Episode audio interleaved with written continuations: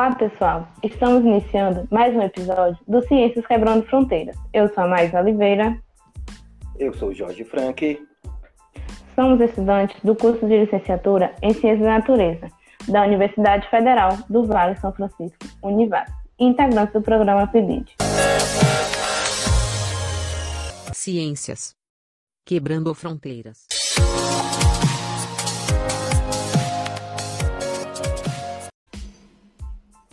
Hoje nós iremos falar do reino fungi, que é o reino dos fungos. Aí você já pensa: mofo, bolô, micose, champignon. E sim, são eles mesmos. Eles compõem o reino dos fungos. E quais são as características dos componentes do reino fungi? Vamos começar com o tipo de célula eucarionte, ou seja, é uma célula complexa, é, com um núcleo organizado e com organelas, assim como eu e você. E, além disso, eles têm uma parede celular ao redor da sua célula. Parede essa de um material, uma substância chamada quitina, que é um tipo de carboidrato. Então, eles são tipo uma planta? Não, não. Eles não fazem fotossíntese e não têm nenhuma outra característica que uma célula vegetal tem. Então sabemos que eles são eucariontes e podem ser unicelulares, ter uma só célula, ou pluricelulares, ter mais de uma célula. E olha só, eles também são heterotrópicos por absorção. O que quer dizer? Se alimenta de alguma coisa externa. Algo que está no ambiente, daí vem a característica deles. Está muito presente em um ambiente rico de matéria orgânica. Matéria orgânica? Como assim? Por exemplo, você vai encontrá no solo de uma floresta, no, no lixo esquecido, aquele lixo esquecido na cozinha, em um resto de comida, pois eles vão usar disso para se alimentar. Mas então, como eles são formados? O fungo é formado por hifas, que são filamentos microscópicos que contêm núcleo, citoplasma.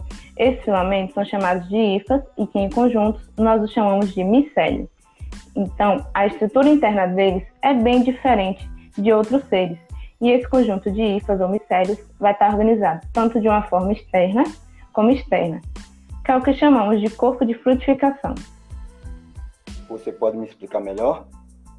É claro, imagine que você está vendo um cogumelo e ele está na superfície, no solo. Ele pode ter micélio dentro da terra, espalhado ali naquele local, quanto fora da terra, que é essa parte visível chamada de corpo de frutificação.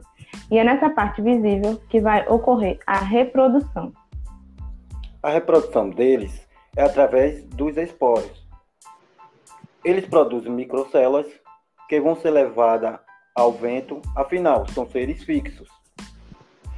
Mas então, como eles vão alcançar, como eles vão alcançar novos ambientes? O esporo é levado pelo vento e vai cair em um ambiente quente, úmido, cheio de matéria orgânica e um ótimo lugar para esses esporos estar germinando e assim nascendo novos fungos. Mas fica uma dúvida: o fungo gera doença, estraga minha comida, mofo a minha parede, ele só dá problema. Fungo é só ruim mas é claro que não. Deixa eu te explicar.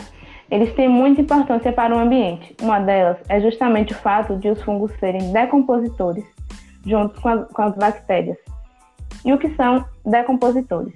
Eles devolvem a matéria orgânica presente nos seres vivos, devolvem nutrientes, elementos químicos ao solo. Ou seja, tudo que morre vai sumindo. E quem faz esse trabalho são os decompositores, que são os fungos e as bactérias. E além disso, eles têm uma importância no gênero alimentício, na gastronomia, aqui no Brasil, por exemplo. A gente come champignon, que é um cogumelo, né? Em pizza, em estrogonofe, shiitake e tem alguns queijos. Mas algumas culturas, como as francesas, comem bastante fungos.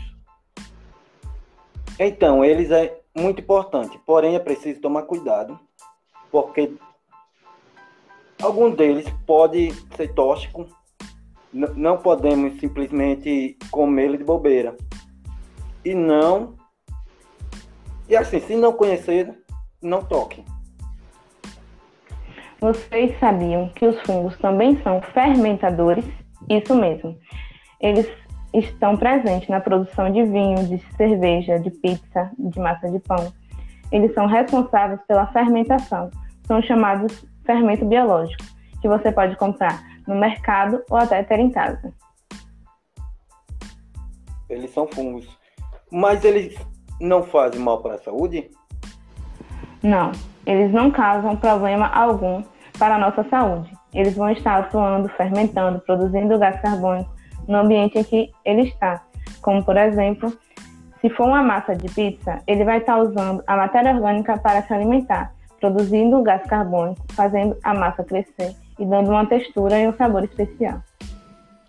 Também na área da saúde, o primeiro antibiótico descoberto por acaso em 1928 foi a penicilina, que é feita a partir dos fungos e salvou muitas, muita gente na Segunda Guerra Mundial. Tem também os fungos bioindicadores, que indicam uma mensagem de que o ambiente está em condições atmosféricas legais e com pouca poluição.